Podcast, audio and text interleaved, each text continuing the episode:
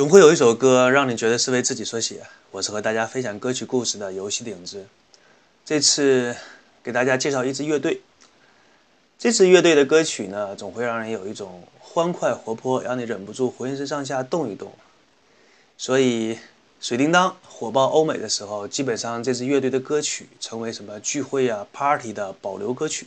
只要大家聚在一起，基本上放的都是水叮当的歌。有一段时间听歌听的，觉得有一些审美疲劳，不太想去关注歌词的含义以及音乐人的想法。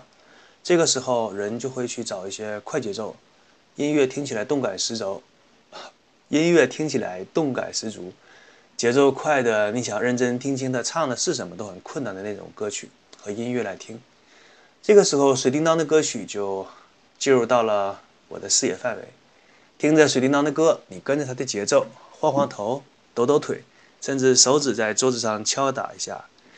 随着这些节奏呢，很快你就会投入到歌曲当中的旋律，让你忘记工作的压力、生活的疲劳以及没完没了的一些人的抱怨。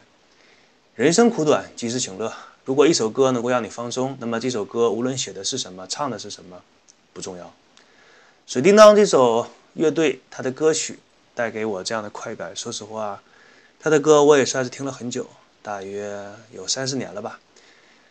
我开始查阅一下这个乐队的资料，心里想着这个乐队的歌我经常听，但是对于这支乐队了解基本是零，也不太好。查了一下才知道为什么水叮当的歌曲节奏如此欢快，因为这个乐队的歌曲大多数是以舞曲为主，就是让你浑身上下想动一下的那种音乐。丹麦是。这支乐队的国家，它是属于这个国家的一支流行舞曲的乐队，以欧洲大陆那种舞曲的旋律为基础，开始创造歌曲。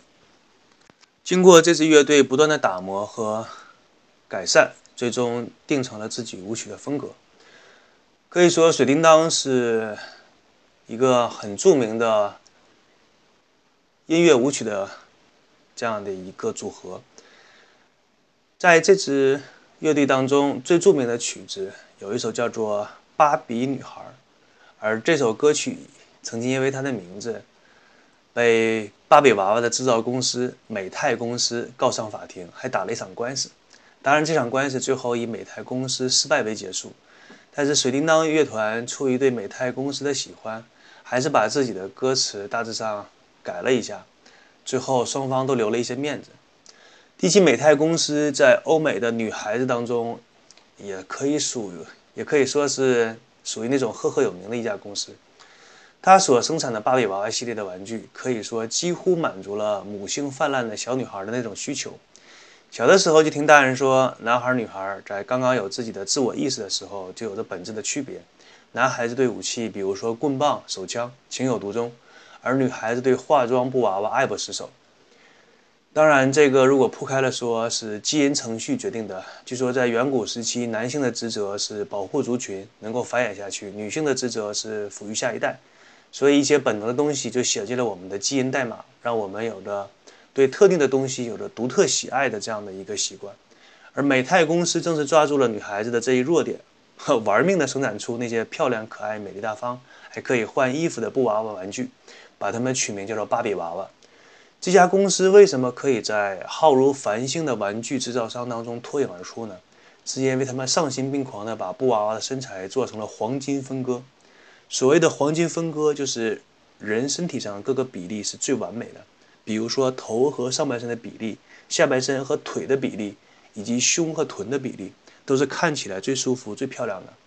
黄金分割夸张到什么程度呢？据说从人类诞生到现在，能够完全符合。黄金分割那样的身体美好状态的人数绝对不会超过一千个人。很多顶级的世界名模在黄金分割的标准下都只能拿到六十分的及格分数，你就可想而知，这个黄金分割对于一个人来说，想长到那个那种完美的程度有多么难。而美泰公司更加搞笑的是，除了做芭比娃娃之后，居然还给他找了一个男朋友，叫做肯。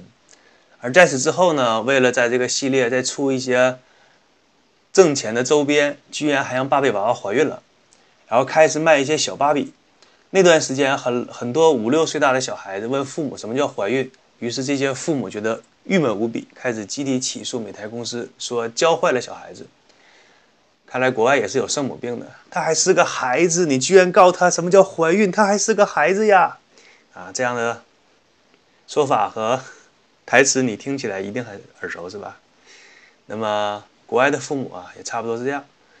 而水叮当乐团其中唱的这首《芭比女孩》，就有一些芭比和肯之间的对话，啊，这个对话也是比较搞笑，大家可以去听一下。有这叫一个，大家可以听一下这首歌，叫做《芭比女孩》，是水叮当歌手，是水叮当乐团唱的。那么，当年开始查询水叮当乐团资料的时候，看了一下，有一句评论是这样说的：他说，水叮当乐队是充满了动漫风格的一支乐队。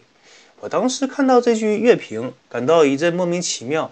你一支乐队，他唱的是欧美流行的舞曲，为什么说会被评论成和二次元的动漫风格有着强烈的那种相似呢？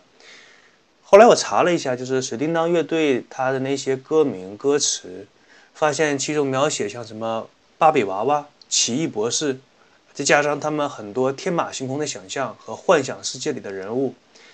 啊，有些觉悟，哎，你别说，水叮当乐队确实跟动漫世界里那种无拘无束的想象力非常贴切。后来也想了一下，也算是想明白了。作为童话王国的丹麦，来自于这个国家的乐队，或多或少都会在沾染上一些童话的气息。什么国王的新衣、王子公主、邪恶的后妈，这样一种文化熏陶下成长起来的乐队，用一种欢快的方式向这个世界诉说着自己对音乐的理解。也是可以给各位，也是能够给各位听众带来新鲜的空气。很多时候呢，人们在听歌，就像是你吃饭，大鱼大肉，偶尔来，偶尔大鱼大肉吃腻了之后，偶尔来上一道爽口的咸菜，也会觉得让你非常受用。水叮当乐队呢，就是能够起到这样一个辅助的作用。他的歌曲很难成为流行乐坛的主流，但是他的歌曲。是那种让你不知道该听什么歌的时候，是一个不错的选择。